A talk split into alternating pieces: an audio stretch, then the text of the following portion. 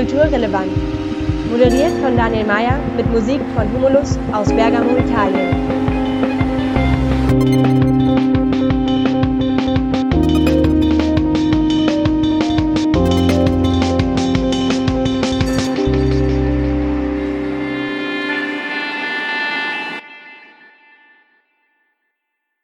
Guten Abend, liebe Zuhörerinnen und Zuhörer und herzlich willkommen zu Kulturrelevant, dem wöchentlichen Radiofeature des Ostpassage-Theaters zur Lage der Kultur in Leipzig.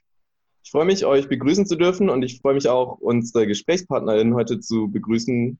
Ich bin Daniel Mayer, Mitglied des Kernplenums des Ostpassage-Theaters in Leipzig und äh, habe hier heute in der Runde Luise Schöpflin von der Mühlstraße 14, Christian Walter vom Vollmondorchester und Simon oder Ronja von Organize. Herzlich willkommen und schön, dass ihr da seid. Hallo. Guten Abend. Hallo. Hallo. Ähm, möchtet ihr euch für die Zuhörerinnen mal kurz vorstellen und auch ein paar Worte zu eurer Organisation sagen? Luise, möchtest du anfangen? Ja, also mein Name ist Luise Schöppling und ich arbeite im soziokulturellen Zentrum Mühlstraße 14 im Leipziger Osten. Wir arbeiten seit nun über 25 Jahren mit allen Menschen, die uns besuchen, kommen wollen und ähm, arbeiten auch viel im Sozialraum.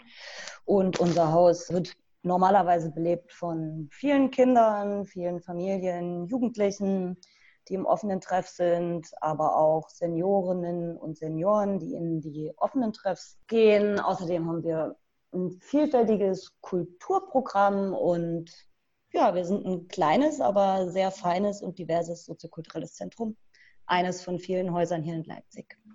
Schön, danke schön. Äh, Christian, möchtest du ein paar Worte zu dir sagen? Ja, ähm, ich bin Christian Walter, frei, freischaffender Musiker ähm, in Leipzig und das Vollmondorchester wurde genannt, genau andere Projekte auch und ähm, Musiklehrer, auch viel als Musiklehrer tätig so. Ja, und äh, Genießer und Beobachter und, und auch aktiver der Kultur- und soziokulturellen Szene, denke ich. Seit 20 Jahren jetzt. Ja. Sehr schön. Simon, äh, möchtest du ein paar Worte zu deiner Person und zu Organize sagen, bitte? Sehr gerne. Ähm, also mein Name ist Simon oder Ronja.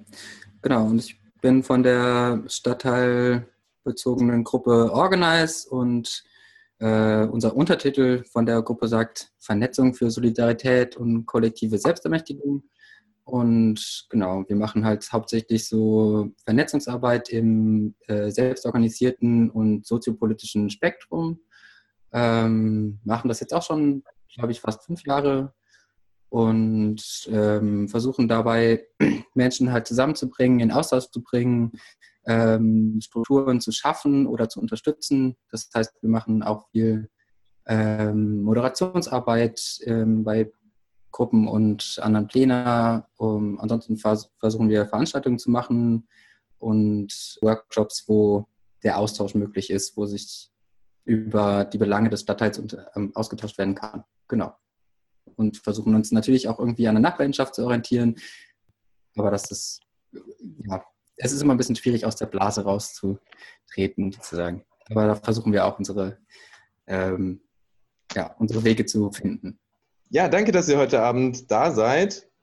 Luise, die staatlichen Verordnungen zu Social Distancing und die Hygienemaßnahmen haben ja auch die Mühlstraße 14 als soziokulturelles Zentrum betroffen.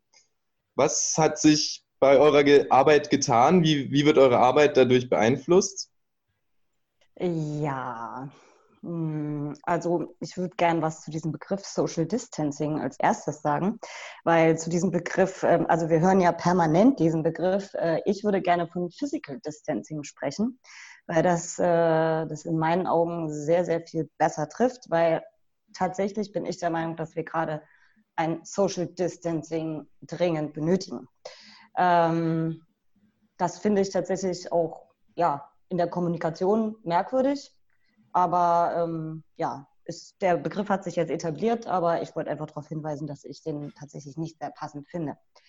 Ähm, ja, unser Haus, wie gesagt, wird belebt durch diverse Kurse, durch offene Angebote für unterschiedlichste Zielgruppen. Ich persönlich äh, bin Projektleiterin der Koordinierungsstelle unterwegs und angekommen Und seit Juni 2016 arbeiten wir mit äh, Menschen mit einer Migrationsbiografie äh, sowie auch Deutschen, Interessierten und äh, schaffen unterschiedlichste Begegnungs- und Unterstützerangebote mit der Hilfe von Ehrenamtlichen. Und natürlich haben diese Maßnahmen erstmal die gesamte Arbeit lahmgelegt, sodass wir erstmal in einen kompletten Neuorientierungsprozess rein mussten, hin zur digitalen Arbeit. Und ähm, wir haben speziell mit unserer Zielgruppe oder unseren Zielgruppen vor allem versucht, äh, erstmal über, naja, äh, sowas wie Zoom oder ähnliches äh, zu arbeiten und unseren offenen Treff auch äh, darüber laufen zu lassen was äh, zu Beginn erstmal einen großen Anklang gefunden hat, weil es ist was Neues und oh toll, wir machen jetzt mal Videochat. Tatsächlich ist diese Welle sehr schnell abgeflacht, ähnlich wie die äh, Zahlen der Neuinfektionen. Hat auch da dieser Ansturm natürlich nachgelassen und äh, wir haben ganz deutlich festgestellt, dass äh, soziale Arbeit digital nicht möglich ist. Also das Digitale kann ein ergänzender Punkt sein, aber natürlich nicht das ersetzen. In keiner Art und Weise. Ja, und wir haben sehr, sehr viel zu tun mit ähm, Maßnahmen lesen, Hygieneregeln aufstellen, neue Verordnungen mit alten Verordnungen abgleichen. Ja, und versuchen uns jetzt natürlich äh, mit ähm, diversen Unterstützerprogrammen über Wasser zu halten.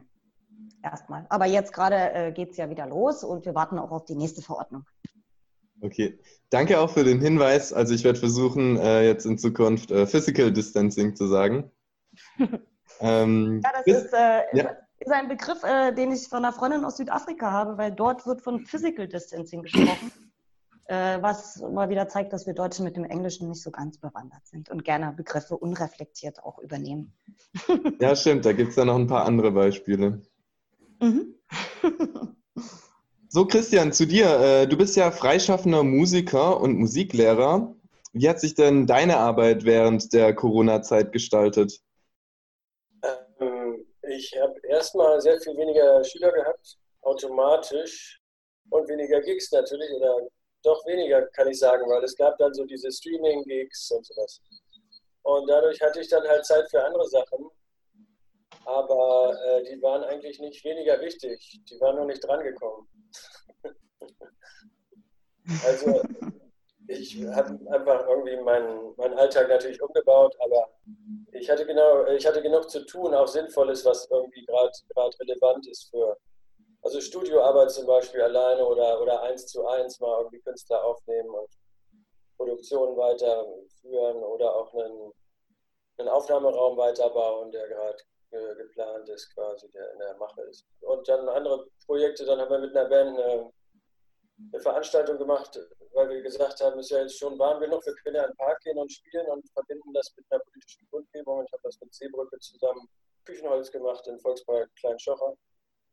Und das hatte auch so eine Relevanz, weil gerade äh, ja diese äh, einige Demonstrationen, die in Deutschland so laufen, jetzt dann doch schon irgendwie Deutschland fahren, geschwungen werden und irgendwelche, so diese, wir sind das Volkrufe und so kommen und so ganz seltsame Sachen. Und dann wollten wir auch eine Alternative anbieten quasi so und sagen, ja, wir können auch gerne im Park und tanzen gehen und mit einer Band und so und wir machen das aber mit der Seebrücke zusammen und sagen, wir distanzieren uns ganz klar von Verschwörungstheorie und von Menschen, die irgendwie auf dem rechten Auge blind sind oder sowas verharmlosen oder einfach aus Lust und Laune äh, den Virtual Social Space zumüllen mit äh, quasi rechter Propaganda und sowas. Das war eigentlich sehr, sehr erfolgreich und wir wollen das gerne auch wieder machen, obwohl jetzt ist natürlich auch schon wieder einfacher. Das war in einer angespannten Phase, war es schwieriger, jetzt eine Genehmigung zu bekommen. Mhm. Ja, aber also sehr interessante Erfahrung, sehr, sehr schön auch. Das war ja mit deiner Band Maya Khan zusammen, ne? Äh, kannst du vielleicht noch ein bisschen ausführlicher berichten, wie ihr das da konkret umgesetzt habt, was ihr da für besondere Anschaffungen machen musstet, ob es da irgendwelche Auflagen gab? Ähm, also grundsätzlich einfach eine politische Kundgebung. Das Thema war halt die prekäre Situation der Flüchtlinge in Europa, in Griechenland aber auch auf dem Mittelmeer. Es gab sehr äh, differenzierte Redebeiträge von der Seebrücke, da sind wir sehr dankbar. Und sonst ging es darum, halt für die Band eine Anlage hinzustellen. Da gibt es zum Glück das Sunplugged Sound System in Leipzig, jemand, der sich um 12 Volt äh, Solar, batteriebetriebene Systeme kümmert und von dem hatten wir Hilfe bekommen. Und dann hatten wir eigentlich einen nice Sound für den Park. So. Cool. Ähm, also auch äh, unter den Regeln, dass halt die Absperrungen da waren. Wir haben alle Mundschutz getragen. Wir haben äh, eigentlich die Distanz bewahrt. Die Leute draußen gehören nicht zur Kundgebung. Die konnten ohne Mundschutz da picknicken. Und ich fand es äh, ist ein schwieriges Thema. Also ich, ich war auch zwischendurch eher sehr vorsichtig. Ich habe auch, äh, meine Freundin ist aus Italien zum Beispiel, hat sehr früh von schwierigen Verhältnissen gesprochen. Ich bin nicht der vorsichtigste, vorsichtigste gewesen, möchte ich mal sagen, aber ich nehme das alles schon sehr ernst, aber ich finde, es sollte halt auch Möglichkeiten geben, wie es auch in Leipzig ja zum Glück so liberal gehandhabt wurde, dass man halt im Park sein kann. Bloß halt eine Band kann man jetzt nicht mal eben aufstellen. Da muss man dann halt eine, eine Kundgebung anmelden. ja, cool. Ronja, für Organize ist ja Vernetzungsarbeit zentral. Wie geht das denn mit Physical Distancing zusammen? Ähm, ich würde sagen, da gibt es so zwei verschiedene Antworten drauf. Auf der einen Ebene gibt es die Antwort, dass ähm, wir auch gesehen haben, dass über so geschaffene Telegram-Gruppen, äh, solidarische Gruppen schon auch viel Vernetzung passiert ist. Das haben wir jetzt, jetzt gar nicht angestoßen, aber das ist ja schon passiert und es gab auf jeden Fall auch, glaube ich, sehr gute Vernetzungen, wenn es darum ging, einen sehr konkreten Punkt anzuspielen, wie zum Beispiel die, äh, das Bündnis vom 1. Mai, wo sich natürlich auch Menschen zusammengefunden haben und das, weil sie einen inhaltlichen Schwerpunkt setzen konnten, halt quasi sich sehr konkret in ein Bündnis vernetzt haben und das hat sehr gut funktioniert. Genau, für uns als Gruppe, wir setzen bei unserer Vernetzungsarbeit sehr viel halt eben auf so persönliche Beziehungen oder zwischenmenschliche Beziehungen und wollen halt die Menschen auch tatsächlich kennenlernen. Und das ist nochmal natürlich ein ganz anderer äh, Punkt als in diesen Telegram-Gruppen und äh, oder halt auch bei so einer sehr inhaltsbezogenen Bündnisarbeit.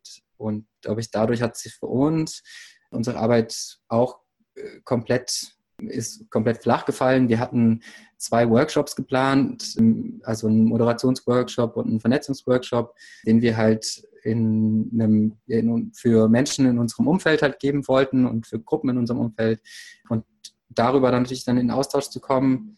Und das ist natürlich dann gefallen, weil die Bestimmungen sowas halt nicht hergeben und wir auch nicht so schnell waren, sowas in ein Webformat umzudenken oder umzuarbeiten, weil wir selber mit der Technik noch gar nicht so vertraut sind.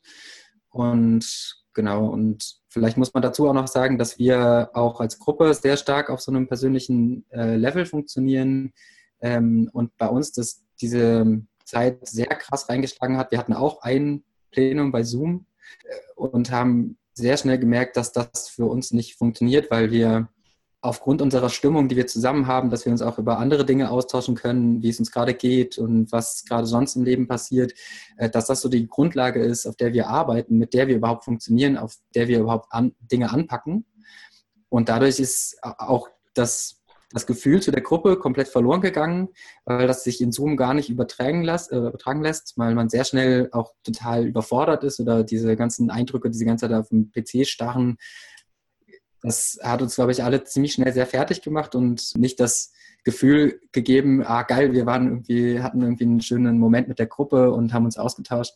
Und genau. Oder der andere Punkt, den ich ja auch schon angesprochen hatte, diese Vernetzung für inhaltliche für einen inhaltlichen Fokus, dass das gut funktionieren kann, das ist halt nicht unser Schwerpunkt. Wir arbeiten meistens nicht stark inhaltlich, sondern wir arbeiten halt eben strukturfördernd und versuchen die Leute direkt zu unterstützen. Und deswegen auch dieser Switch in jetzt klassische inhaltliche Arbeit zu machen, auch wenn wir Themen gefunden hatten, die uns interessiert hätten, die hatten wir ja bisher noch nicht bespielt, die hatten wir bisher noch nicht bearbeitet, da hatten wir noch keinen, keinen Plan von. Also wenn es darum geht, über äh, sexualisierte Gewalt oder auch häusliche Gewalt, die ja jetzt durch dieses Eingesperrtsein vermehrt passieren, darüber zu sprechen, dass damit, das, das ist dann bei uns aufgetaucht, aber wir konnten es gar nicht bespielen. Wir hatten ja keinen, keinen Plan davon sozusagen. Genau, und deswegen glaube ich, ist es für uns die Vernetzungsarbeit ähm, sehr schwer geworden durch, dieses, durch diese Zeit. Hm. Hm.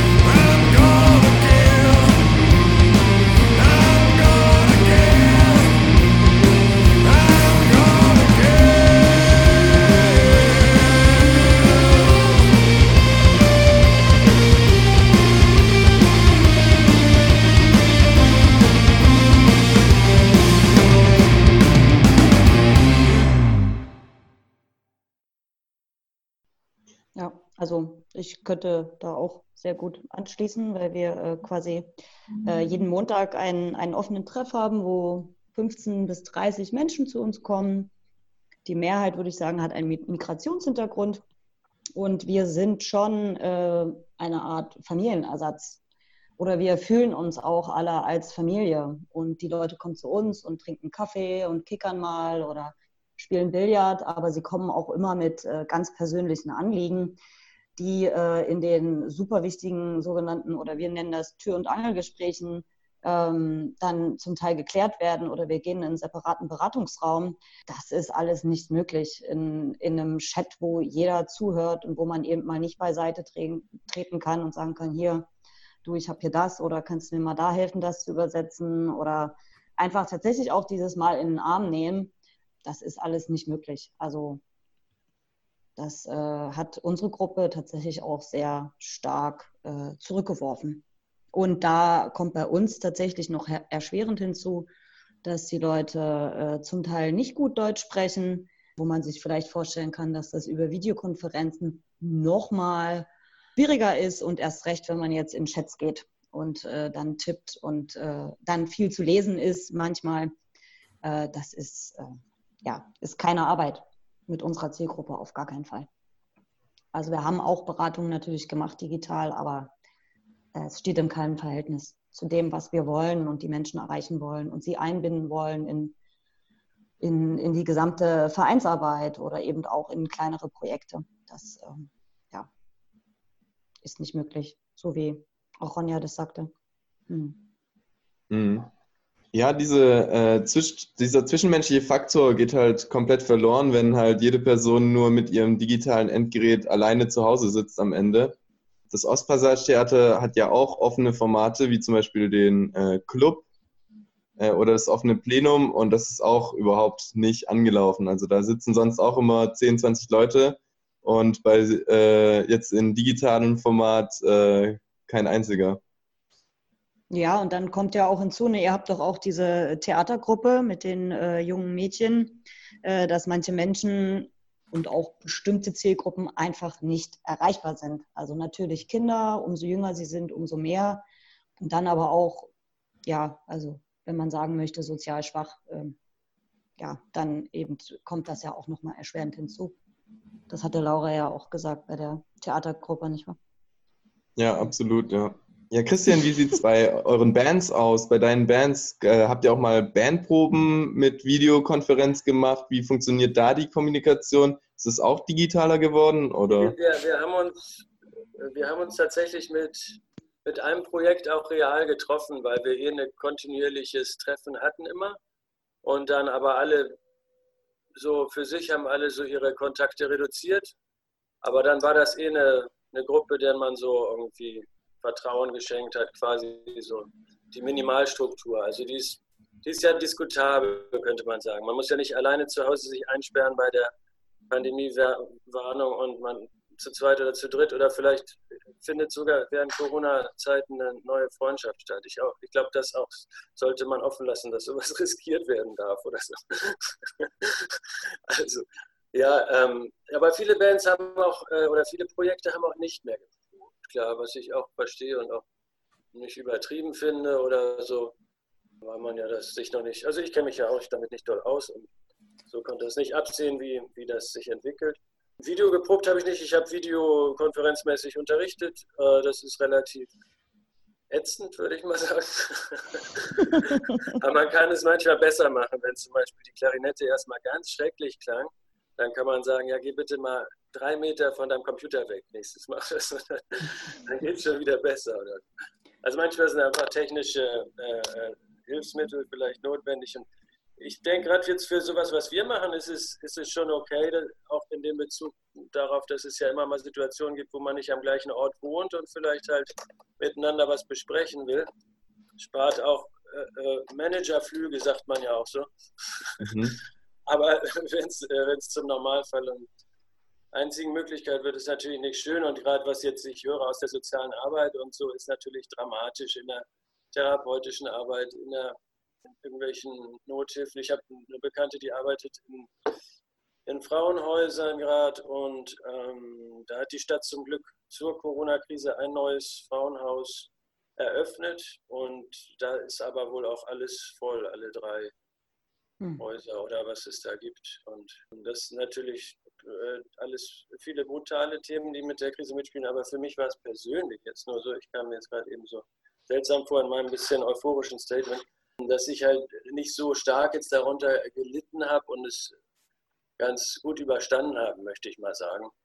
Aber ich sehe natürlich gravierende Probleme in vielen, vielen Bereichen und ja, da, man kann, denke ich, viel lernen, viel lernen aus dieser Krise, politisch und sozial und auch so eine ähm, Grundlagen- und Netzwerkarbeit, denke ich, kann auch daraus viel gelernt haben. Wir haben den ersten Livestream gemacht mit der Band zum Beispiel, haben quasi unsere erste Videopräsenz dadurch produziert. Wir haben mit diesem, mit diesem Demo-Ding haben wir uns jetzt selber gekümmert, dass wir eine kleine Anlage für Kundgebungen, für kleine Konzerte im Park oder auf der Straße selber organisieren können haben.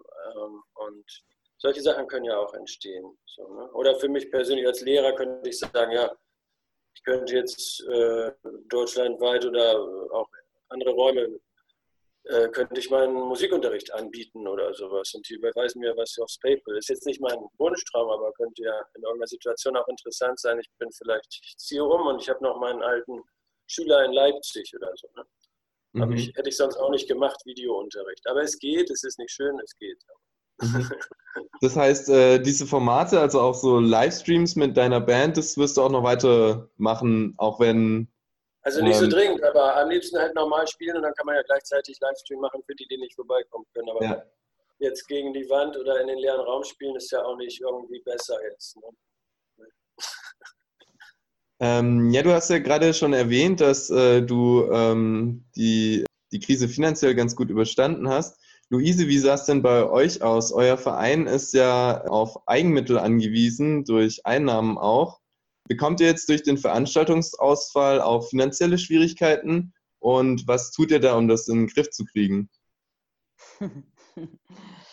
ähm, ja, also wir sind ja ein Verein, welcher nicht nur von diversen Leipziger Ämtern, sondern auch vom Land Sachsen beispielsweise für Projekte, aber auch für den ganz normalen, regulären Betrieb äh, eine Förderung erhält, also entweder eine Projektförderung oder eben eine institutionelle Förderung, äh, was da aber heißt, dass 10 ähm, Prozent in der Regel als Eigenmittel dazugeschossen werden müssen. Und ähm, ja, diese 10 Prozent müssen erwirtschaftet werden und das tun wir normalerweise mit Großveranstaltungen wie großer Kinderflohmarkt, den wir im Lene-Vogt-Park regelmäßig veranstalten, wo wir über Standgebühren, aber natürlich auch aus, über die Gastronomie Einnahmen erwirtschaften können. Dann haben wir Einnahmen über Kursangebote, wir haben Einnahmen über Vermietungen im Haus, was natürlich jetzt gerade völlig ausgefallen ist. Jetzt geht es wieder langsam los, aber natürlich auch mit einer Besucherauslastung, die äh, nicht vor Corona, der, der, nicht, also die, die natürlich nicht der Zeit vor Corona entspricht. Unsere Geschäftsführerin hat ausgerechnet, dass wir bis Ende Juni äh, ein Defizit von knapp 13.000 Euro haben werden. Und äh, ich würde meinen, dass wir ein soziokulturelles Zentrum sind, welches durch eine sehr vielfältige offene Arbeit mit großer Wahrscheinlichkeit weniger Defizite hat als andere soziokulturelle Zentren, die vorrangig mit der Gastronomie oder eben auch mit dem Kartenverkauf Einnahmen erzielen. Ich denke, das sieht bei anderen Häusern noch sehr viel dramatischer aus. Ja, ja, genau. Und das Geld muss halt ähm, eingeworben werden. also wir machen das ganz klassisch mit Spendenaufrufen. Es funktioniert ziemlich gut. Ähm, ich nehme stark an, dass es auch äh, die erste Welle ist. Gehe aber auch stark davon aus, dass die äh, abnehmen wird. Weil wer einmal was überwiesen hat, sagt sich dann vielleicht im Herbst, ach nee, ich habe ja schon. Ja, und wir versuchen uns jetzt einfach Dinge auszudenken. Also wir haben heute die erste Spendendose in einem, in einem kleinen Laden aufgestellt. Das ist der Unverpackt-Laden, der sehr nah ist. Wir haben auch schon die Zusage vom Café Zack Zack und auch dem Gustav H., die gehören zusammen, dass wir dort ab Montag Spendendosen aufstellen können. Genau, und jetzt überlegen wir halt, wir ein Soli-T-Shirt machen oder ja, PayPal über Facebook. Ja, das, was eben auch alle machen. genau. Es wird äh, wahrscheinlich so die erste Welle abfedern. Genau. Aber ja, wir werden schauen, wie es aussieht. Das dicke Ende kommt noch, denke ich. Also das ist noch lange nicht vorbei. Mhm. Also Leute, wenn ihr das hört, dann spendet für die Mühlstraße. Spendet für alle lokalen Vereine. Spendet auch für das Ostpassage-Theater und alle anderen ja, lokalen Vereine. Genau. Kann man ähm, absetzen von der Steuer. und, und nicht nur in der Krise, aber vor allem in der Krise solltet ihr spenden.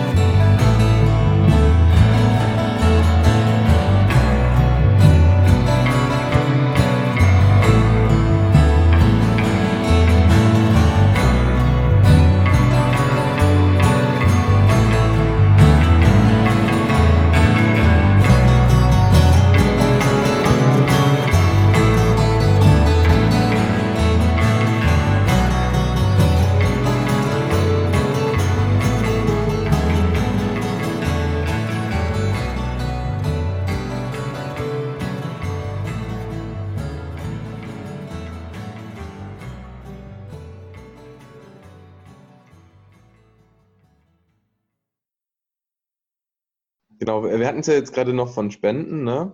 Ja, spendet nicht nur, sondern kommt dann auch wieder vorbei, wenn es wieder geht und ihr in der Lage dazu seid.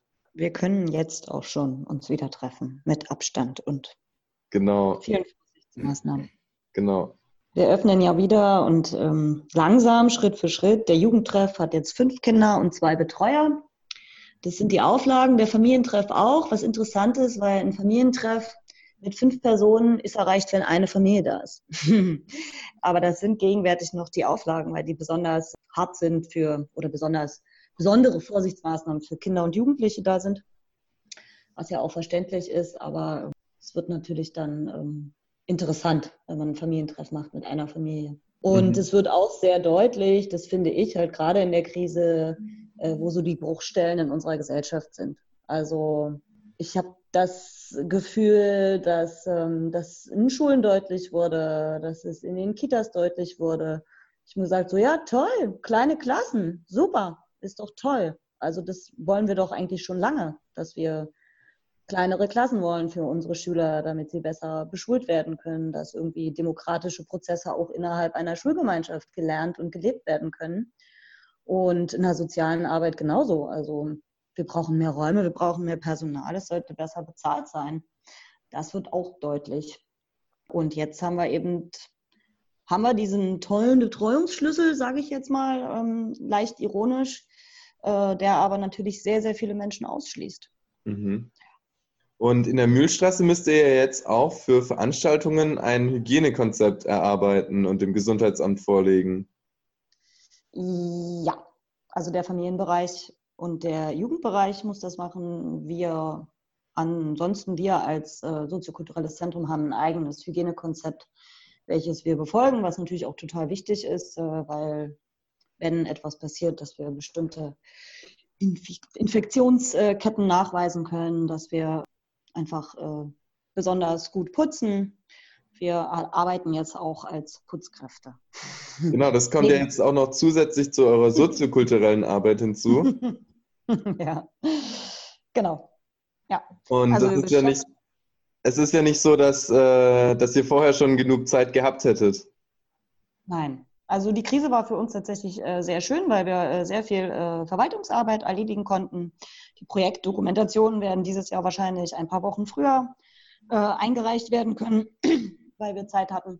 Aber zusätzlich zu der sowieso sehr immensen Projektverwaltung, die wir seit vielen Jahren, die seit vielen Jahren halt auch zunimmt, ähm, haben wir natürlich jetzt auch noch äh, eine enorme Bürokratisierung durch die Verordnungen und Maßnahmen und ähm, ja. Mhm. Hm.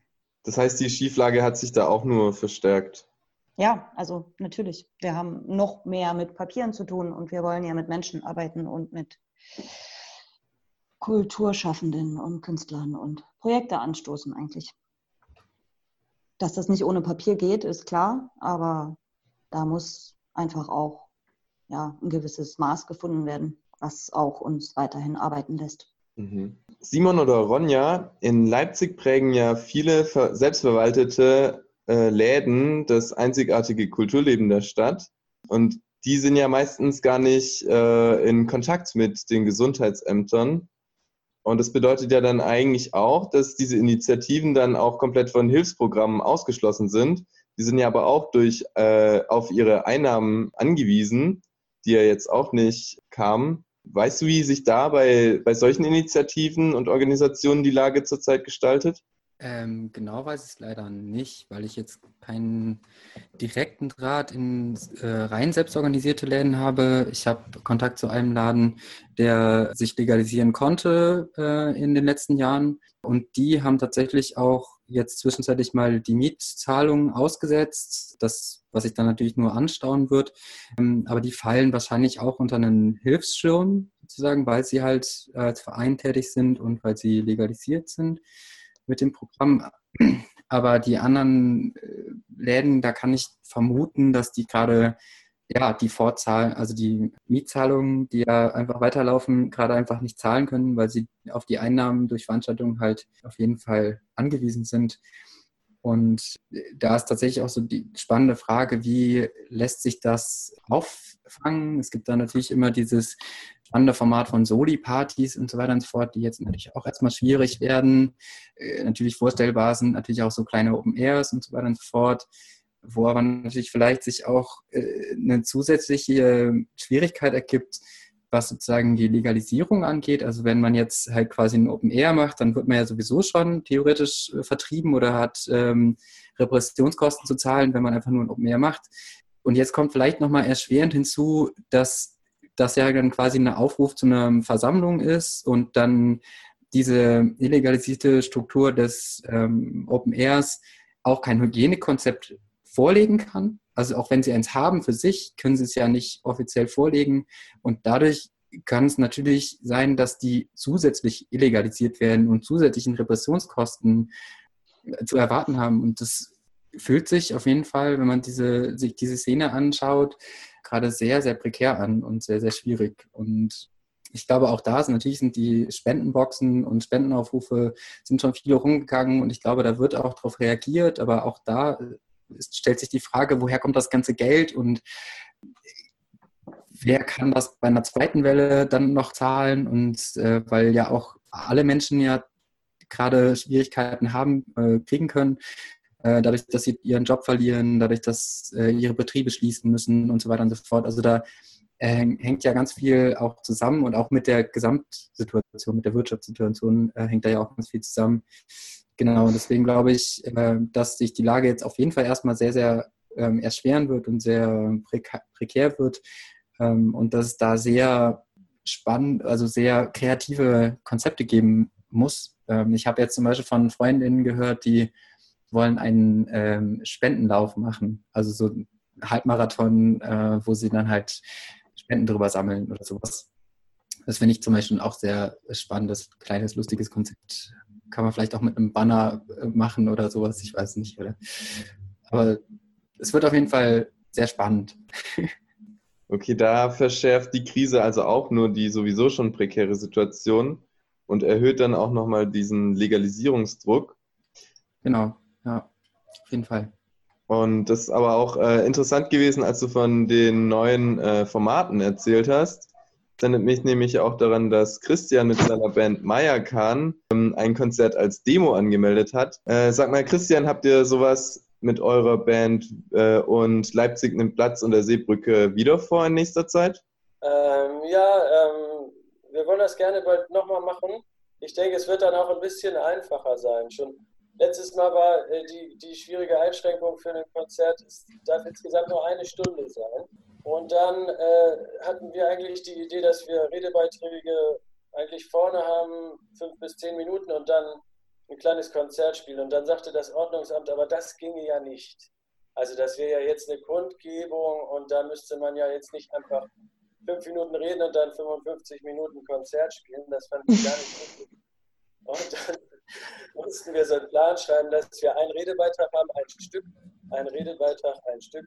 Und zum Schluss konnten wir, zum Glück waren die dann tolerant und haben uns da ein bisschen durchspielen lassen.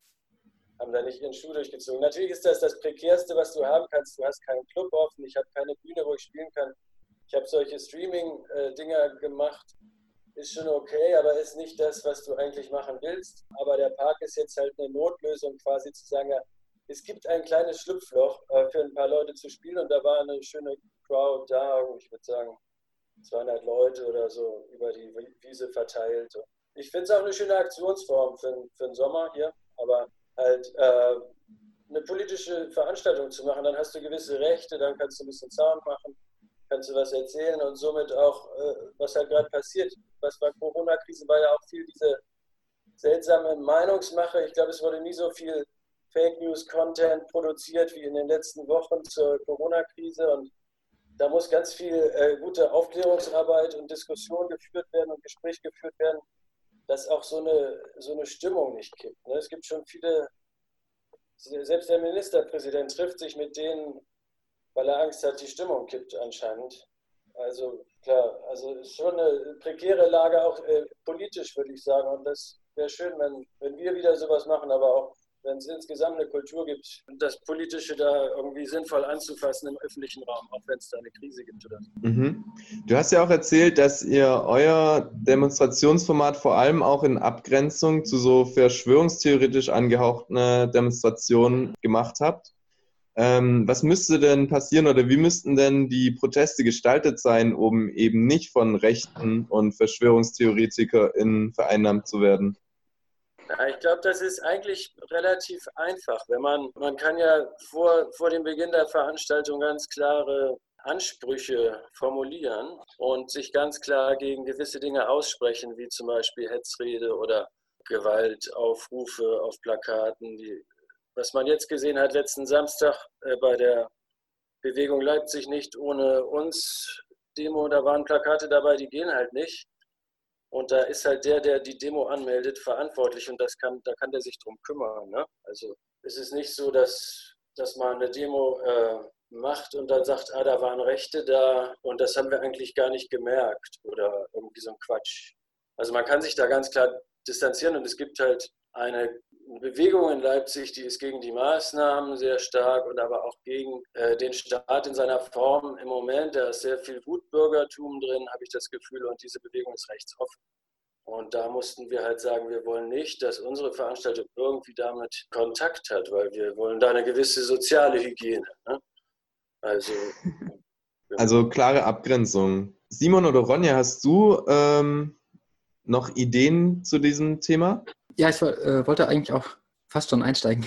Ich glaube, eine wichtige Sache ist, wenn man jetzt Proteste macht ähm, und die eben halt nicht rechtsoffen äh, gestalten will oder das ausschließen will, ist, glaube ich, sehr wertvoll, sich einfach, so wie es auch am 1. Mai war oder auch am 8. Mai, sehr konkrete Forderungen auch zusätzlich zu stellen oder halt quasi die Forderungen oder die Kritik an den, den, den Ausgangssperren und an der repressiven Maßnahme des Staates mit anderen Sachen zu verknüpfen. Also äh, zum Beispiel eine klare Kritik daran zu stellen, wie gerade äh, Menschen in der Pflege behandelt werden und äh, da mehr Gehalt zu fordern und so weiter und so fort, dass es klar eingebettet ist, sozusagen mit einer anderen Forderung. Man kann diese äh, Ausgangssperren, äh, Repressionen auch sehr gut mit dem neuen Polizeigesetz verbinden und auf der Grundlage sozusagen sich von vornherein breiter aufstellen und äh, fokussierter eine Kritik äußern.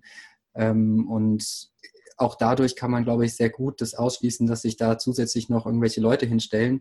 Ich glaube, diese Demos, die einfach nur gegen die Ausgangssperren sind oder nur gegen diese Maßnahmen und sich nur gegen die, den, den Staat wenden, die sind ganz schnell eben rechtsoffen. Ähm, und deswegen ist es, glaube ich, wichtig, sich da auch mit den anderen Themen zu vernetzen und zu verbinden und diese Forderungen eben an andere strukturelle Probleme zu knüpfen. Und auch zu, zu, zu, zu zeigen, dass diese, dieser Umgang soziale Schieflagen nochmal mehr treffen oder nochmal schiefer machen, sozusagen. Genau, ich glaube, das ist eine ganz gute Lösung, um da sich ein bisschen vor dieser ja, Vereinnahmung gefeit zu machen, also davor zu schützen. Mhm. Also das habt ihr ja auch gemacht, ne? sehr konkret sofort mit der Seebrücke zusammengearbeitet und ja, dadurch ganz konkret, war die Situation die, die da, dass, dass quasi die, die Recherche von dem Umfeld Seebrücke und, und Leipzig einen Platz sagte, da wurde jetzt irgendwie zufällig von einem von der Bewegung aufgerufen zu unserer Veranstaltung, ohne dass Seebrücke genannt wurde. Es wurde einfach gesagt, Kundgebung mit Musik. Und dann sind wir halt irgendwie auch ein bisschen, naja, hatten wir ein bisschen schlechte Laune, das jetzt so anzukündigen, auch in den Kreisen, in denen wir gar nicht angekündigt werden wollen. Wir wollen gar nicht angekündigt werden von dieser Person und wir wollten ähm, auch nicht angekündigt werden, ohne dass das Thema die Seebrücke ist. Also da war was falsch gelaufen. Und ähm, dann haben wir uns ganz klar nochmal distanziert und dann kamen diese Leute auch noch und haben auch noch insistiert, dass wir die Bewegung spalten würden, aber das wollten wir nicht. Wir hatten einfach unsere Bewegung und die waren halt traurig, dass wir uns distanziert haben. So habe ich das gesehen. Aber ich glaube, es war für die Szene ein wichtiges Statement, weil es gibt eine, eine rechtsoffene Alternative, es gibt eine rechtsoffene ökologische Szene, es gibt eine rechtsoffene liberale Szene, es gibt äh, diese Szenen und da muss man halt, wenn man da nicht mit den falschen Leuten eine Party schmeißen will, muss man sich artikulieren. Mhm. Das ist ähm, vielleicht eine interessante Rolle als, als Künstler, ne? also jetzt nicht als soziopolitischer oder politischer Akteur oder wo das Politische im Zentrum steht. Bei einer Band jetzt oder bei einem Künstler, da steht die Kunst im Vordergrund, er muss sich positionieren. Äh, das kann natürlich ganz unterschiedlich ausfallen und kennt man ja auch aus Leipziger Malereiszene, dass da auch rechtsoffene Tendenzen vorhanden sind, auch bei Menschen, die schön malen können. Heißt das, du nimmst für dich jetzt auch äh, als Künstler den Auftrag mit, äh, eben noch politischer tätig zu werden und nochmal politischere Kunst auch zu machen? Ich verbinde das jetzt nicht so direkt thematisch gerade so oft, muss ich sagen. Also ich glaube, ich hatte mal eine sehr äh, schöne Reggae-Band mit System D hieß die. Das war eine ziemlich politische Band auch irgendwie. Und man hat dann auch irgendwie die, die die Läden, in denen wir gespielt haben, waren auch nice offene, mh, hm, freie Projekte, Squads oder sowas. Und das ist immer eine tolle Verbindung, aber das kann man auch nicht irgendwie herzaubern. Das muss irgendwie passieren. Also man hat so seine künstlerische Arbeit, denke ich, und manchmal hat man Verbindungen zu politischen Themen, aber ja, mehr will man, will ich vielleicht einfach ein gutes Konzert spielen erstmal. Mhm. Ähm, Ronja, du hattest ja auch vorhin äh, Demonstrationen, äh, die auf den Pflegenotstand hinweisen, erwähnt. Mich erinnert das daran, dass äh, es ja jetzt während den Krisezeiten äh, häufig äh, Lippenbekenntnisse von Solidarität gab.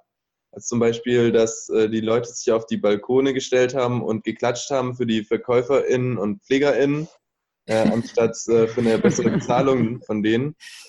Aber es wurde ja jedenfalls sehr häufig an so eine individuelle äh, Solidarität appelliert. Habt ihr Ideen, wie man, wie man diese Solidarität jetzt kanalisieren könnte für eure Organisation, für eure Bewegungen?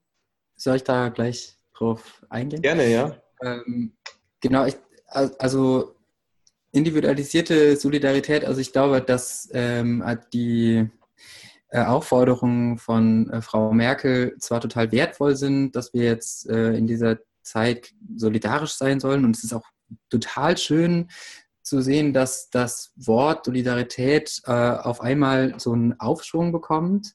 Aber die Kritik, die ich persönlich daran habe, ist, dass Solidarität gerade dafür benutzt wird, den Menschen zu sagen, ihr sollt euch jetzt individuell besser verhalten und ihr müsst euer individuelles Verhalten jetzt verbessern, sozusagen. Also deswegen so individualisierte Solidarität.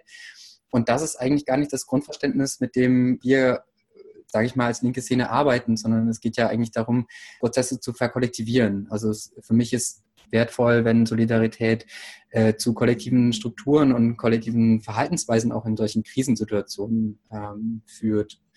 Genau, und ich hoffe sehr, dass ähm, Menschen, die jetzt aufmerksam ge geworden sind durch diese Solidaritätsrufe, auch diese, dieses Engagement verstetigen wollen und halt sich auch äh, eben entweder Kollektive gründen oder auch sich Kollektiven, die schon in diesen äh, so arbeiten, anschließen.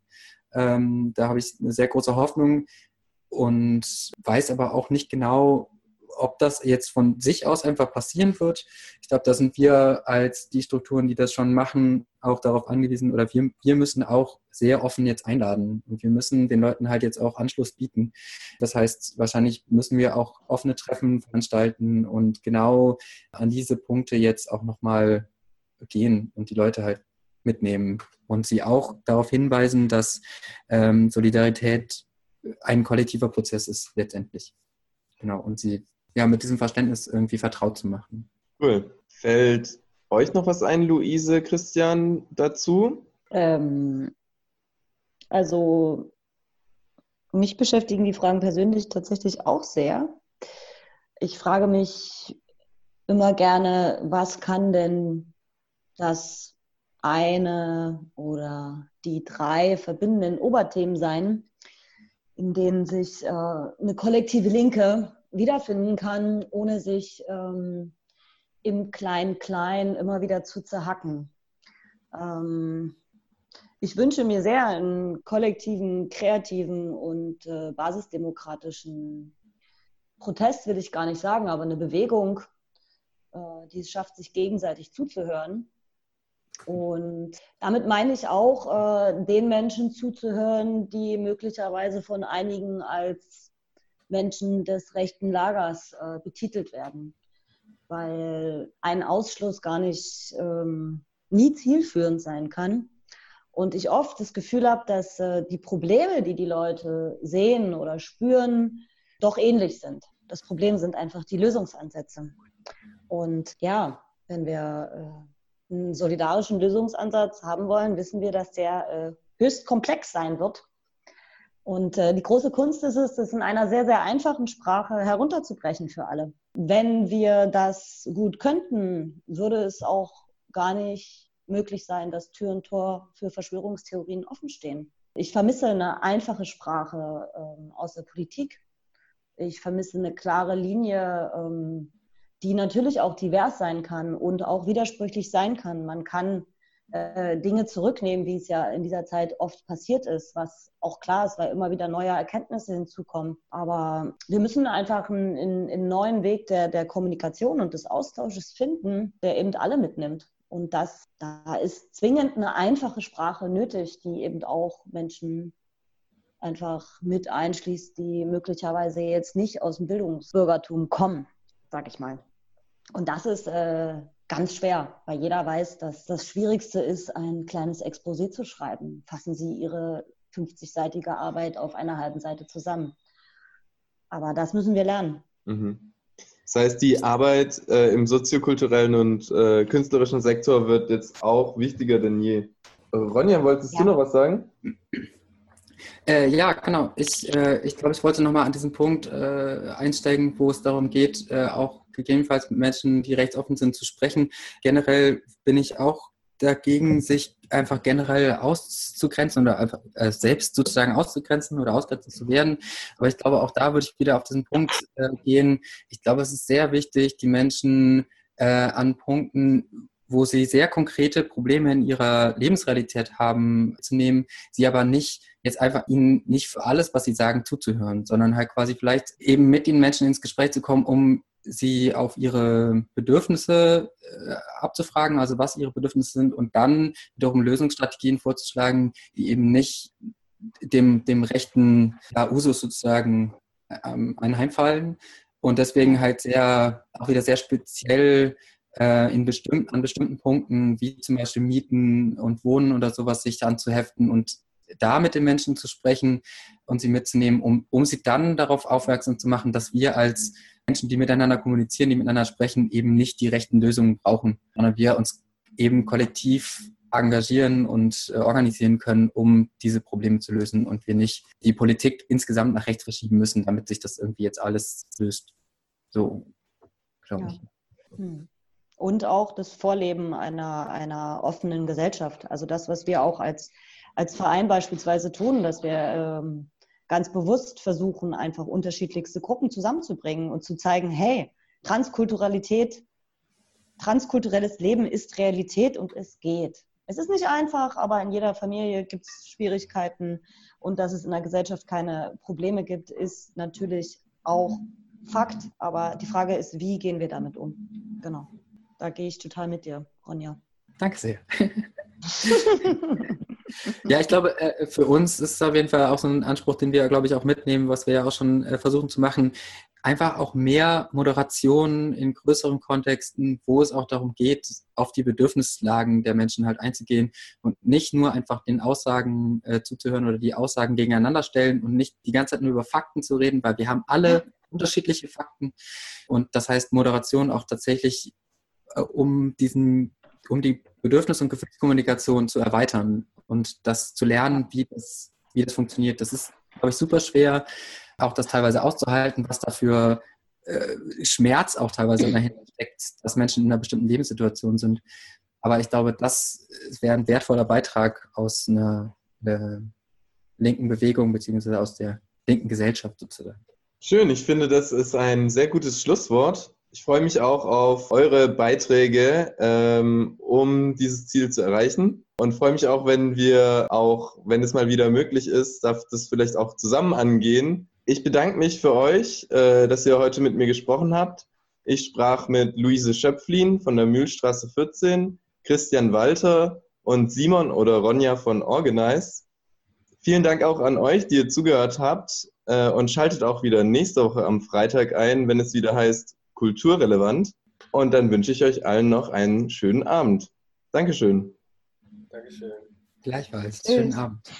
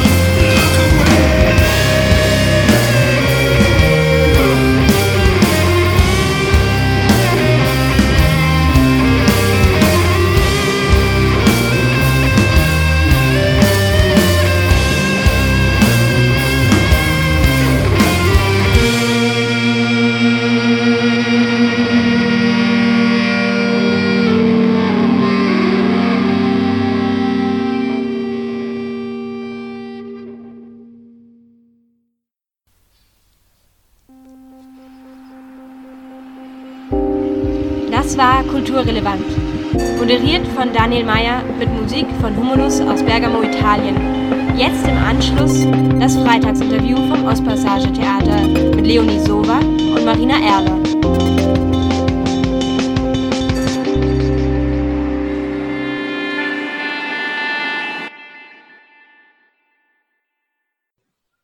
Hallo und herzlich willkommen zu unseren Freitagsinterviews. Diesmal wieder mit Marina Erler und mir, Leonie Sobber vom Ostpassage Theater. Und wir sprechen heute mit Roots and Sprouts beziehungsweise ihrem Vertreter Mauricio Vivas. Hallo Mauricio.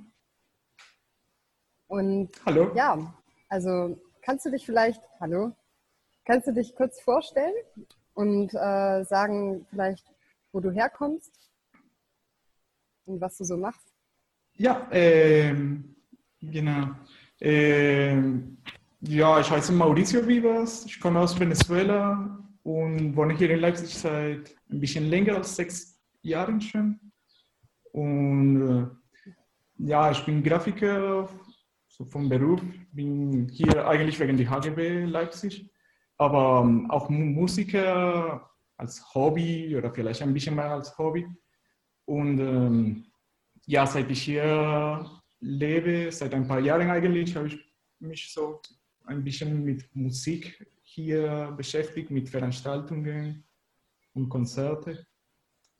Wie kamst du zu Roots and Sprouts? Also Roots and Sprouts ist eigentlich ein, ein Projekt von Corby, Corbinian Kirchner. Und ähm, das hat vor zwei Jahren, glaube ich, als ein Festival angefangen. Und äh, letztes Jahr hat er mich kontaktiert, weil er die Idee hatte, so, das nicht mehr wie ein Festival zu, zu veranstalten, sondern eher wie ein Jahresprogramm in Leipzig. Also nicht mehr innerhalb ein paar Wochen so alle Veranstaltungen da gepackt, sondern sozusagen alles innerhalb des, des Jahres verteilt. Und ähm, er hat seit, seit einem Jahr auch mit äh, anderen äh, Reihe von Sessions, die Hijas Klezmer Jam Sessions, die immer da in Kulturapothek im Osten stattfinden. Und sie hatten schon letztes Jahr zusammengearbeitet, also Roots and Sprouts und Hijas Klezmer Jam Session. Und dann irgendwann, Ende letztes Jahr, hat mir Corby angerufen. Ich, ich kannte ihn noch nicht. Aber ähm, also ich hatte schon auch seit eineinhalb Jahren so eine Reihe von Sessions organisiert und äh, meine, meine Konzerte oder meine Sessions gehen um lateinamerikanische Musik vor allem. So ein bisschen diese Verbindung zwischen afrikanischer Musik, vor allem westafrikanischer Musik mit Lateinamerika. Äh, so Volksmusik aus Lateinamerika. Und äh, ja, ich glaube, Corby und Sven hatten wahrscheinlich gedacht, dass also das, das würde auch zu der, zu der Reihe gut passen, weil Roots and Sprouts geht vor allem um mittlere Musik und äh, also auch teilweise arabische Musik, ziemlich viel, ein bisschen auch afrikanische Musik. Und äh, Sven mit Hijas Klezmer Sessions er kümmert sich eher um Balkan und Klezmer und auch orientalische Musik, aber ein bisschen von anderen Ländern, also unterschiedlich als, mhm. als bei, bei Sven. Und ja, wir haben uns getroffen und wir dachten, dass, dass das doch so wunderbar passt, weil wenn man auch dazu so das afrikanische Einfluss mit lateinamerikanischer Musik bringt, so was sie schon vorher da hatten, dann schließt sie sich sozusagen ein bisschen so wie ein Kreis von ja, vor allem afrikanische und arabische Musik und, und was, was durch die Kolonie danach passiert ist.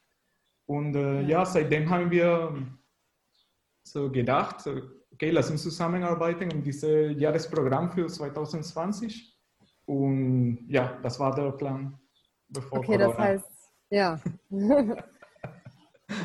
das heißt, Roots and Sprouts ist eine Veranstaltungsreihe und ihr macht, äh, ihr veranstaltet Konzerte mit verschiedenen Musikern aus aller Welt, die ihr dann ja auch holt aus den Ländern teilweise, ne, hier nach Leipzig, äh, die dann genau. hier zusammenkommen und oder beziehungsweise Bands, die aus anderen Ländern kommen ne, und dann hier spielen und die Weltmusik machen und äh, Musik aus Lateinamerika ja, genau, genau.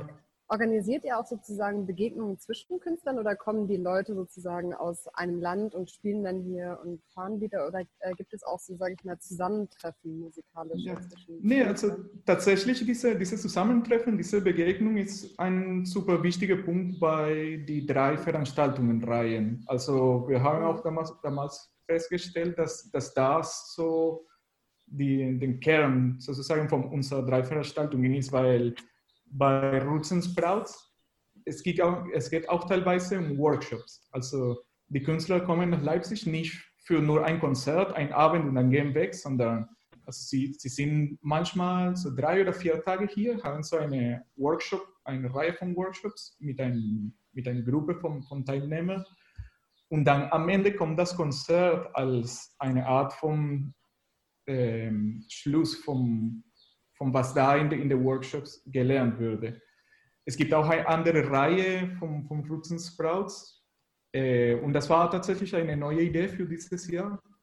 Äh, das heißt äh, so, sowas wie Come Together und war genau die Idee, so zwei Musiker, zwei Künstler oder drei manchmal äh, aus unterschiedlichen so Musikhintergründen zusammenzubringen auf der Bühne und dann Genau, also ein paar Tage vom Proben, vom Kennenlernen organisieren zwischen die Musiker, äh, damit sie etwas vorbereiten und also sozusagen etwas ein bisschen express. So zwei, drei Tage Proben hier in Leipzig, Vollzeit und dann am vierten Tag ein Konzert und man gucken einfach, was da passiert.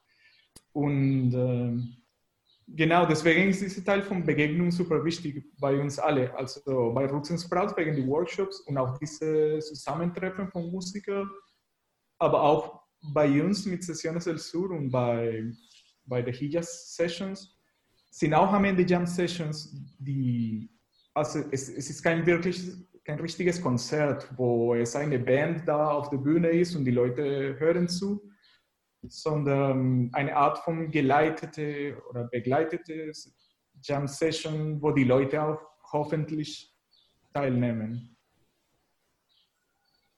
Wissen das gerade bei euch? Also wie wir müsst ihr ständig mit Leuten in Kontakt sein. Das heißt, ihr musstet jetzt Menschen absagen. Wie macht ihr das mit dem Kontakt? Habt ihr da schon Pläne für die Zukunft oder wie geht ihr gerade mit der Situation um? Ja, also leider, also die, diese, diese Situation hat uns so richtig hart getroffen, weil wir hatten tatsächlich so eine Reihe von Konzerten seit Ende letztes Jahr organisiert und es war geplant, dass diese Reihe am Mitte April anfängt. Und das ist genau der Punkt, als Corona gekommen ist. Sozusagen, wir hatten fünf Monate gearbeitet, um das alles zu veranstalten und organisieren.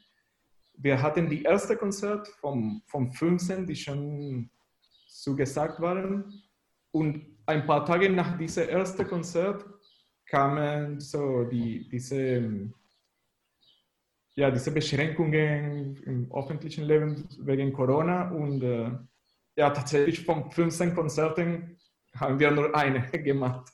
Zum Glück, ja, mit der Kommunikation war, war nicht schwierig, also alles abzusagen, weil jetzt weltweit alle wissen, was, was gerade passiert. Also manchmal mussten wir sogar nicht Bescheid sagen, dass, das, dass die Konzerte abgesagt wurden, weil bei alle Musiker geht genauso gerade, also egal wo, wo, sie, wo sie sind.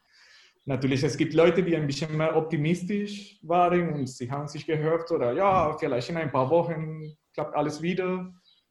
Ähm, aber ja, irgendwann war uns schon klar, dass das nicht mehr geht. Mindestens so in den nächsten Monaten. Ja, uns ist ja auch ein Konzert dadurch flöten gegangen am 10.04. Das wäre in Solito Universo gewesen, ne? Genau. Kannst du uns ein bisschen was über die Gruppe erzählen, bitte? Ja, das ist eigentlich, also ich war super gespannt wegen dieses Konzert, äh, weil das gerade so eine meiner Lieblingsband ist. Sie, sie sind, es ist ein Quartett oder Quintett? Ja, ein Quartett äh, von Leuten aus Venezuela, die in Paris leben, seit langem. Und so richtig gute Musiker, eigentlich nicht unbedingt von der, von der Folklore Richtung, also von Musikrichtung aus Venezuela, aber seit sie in Paris leben, haben sie, sie sich so ein bisschen mehr mit, mit unserer Folklore beschäftigt. Und jetzt sind sie zu dieser super spannenden Mischung gekommen, so von Elemente von unserer Volksmusik, aber auch gemischt mit ein bisschen so psychedelische Sachen und äh, äh, auch ein bisschen so Elemente von klassischer Musik und vom Jazz. Und ähm, ja, genau, das war dieses Konzert, das bei euch geplant war. Äh, sie hatten sich auch riesig gefreut, weil das ist eine sehr junge Band. Also obwohl sie ganz schnell so viel Anerkennung bekommen haben, weil, weil das Projekt selbst sehr besonders ist. Ähm, sie haben bisher nicht viele Konzerte außerhalb Frankreich gemacht. Und sie hatten sich riesig gefreut, endlich hier, also in Deutschland zu spielen, in, in Leipzig. Vor allem der, der ähm, Keyboard-Spieler hatte sich so gefreut, weil ja, ich gehe zu Bachs Stadt, Bachstadt und so. ja. ja, aber es ist eine sehr spannende Band, also von, von die neue Musik, neue traditionelle Musik aus Venezuela und wenn du traditionelle Musik sagst, was meinst du für, für traditionelle Musik? Also ja, ähm, also tatsächlich, die, diese Konzert äh, würde perfekt sein in, in unserer Reihe von Sessiones del Sur. Äh, würde ziemlich gut passen, weil also die, die traditionelle Musik aus Venezuela. Ist tatsächlich eine Mischung von afrikanischen Rhythmen, die in, in der Koloniezeiten in, in die ganzen karibischen Länder. So gekommen sind mit europäischen Elementen von der klassischen Musik und von der Volksmusik, vor allem aus Spanien. Und auch weil Spanien damals einen großen Einfluss von, von, von, von der arabischen Welt hatte, sind auch diese Elemente auch dazu. Dann, also die, die traditionelle Musik aus Venezuela ist, ist eigentlich genauso diese Mischung, so ähm, Elemente aus der indigenen Musik oder der von, von der Bevölkerung, die das schon vorher waren, mit afrikanischen Rhythmen, vor allem westafrikanisch. Und, äh, ich glaube, ich habe kompliziert gefragt. Ich meinte, weißt du, jeder kennt Samba, Cumbia. Wie heißt das aus Venezuela? Das finde ich ah, interessant. Ah, okay. äh, also, Joropo zum Beispiel ist die mhm. bekannteste. Also bekannteste, aber niemand kennt das. ähm, aber es gibt tausende Musikrichtungen in Venezuela. Äh, und das, das ist sehr spannend, weil es ist ein, also ein nicht so großes Land, aber hat wie viele andere Länder in Lateinamerika eine Vielfalt von Musik, also extrem beeindruckend ist. Und, und diese, diese Band, also sie also in Solid Universo, sie, sie spielen vor allem diese afro-venezolanische Musik. Also genau was, was von Afrika, von Westafrika in Venezuela gekommen ist. Auch da mit den klassischen Experiment, äh, Instrumenten, also mit Berimbau und so weiter, also dass das man vielleicht schon so kennt oder? In, also in diesem Fall ja, also in der, der, Musik in Venezuela an der Küste zum Beispiel ist äh, fast genauso wie westafrikanische Musik, also nur Percussion und Gesang. Äh, tatsächlich ganz, ganz wenige so Seiteninstrumente oder Melodie- oder Harmonieinstrumente. Es ist fast ausschließlich so Percussion und, und Gesang. Ähm, aber schon in anderen Regionen von Venezuela hat man so Quattro, es ist wie eine Art von äh, kleine Gitarre aus Venezuela, äh, Harfe ziemlich viel. Ähm, ja, und andere klassische Instrumente. Und natürlich, heutzutage hat sich schon alles so viel mehr gemischt und man findet alles Mögliche. Äh, was ist für dich als Veranstalter und Musiker ein richtig gelungenes und schönes Konzert? Hm, naja, ich denke, ich glaube, was besonders an Live-Musik ist, ist immer so diese, diese Interaction zwischen den Leuten, die Musik, musizieren natürlich, aber auch mit den mit Leuten, die, die da sind, also was alles in, in diesem Raum passiert.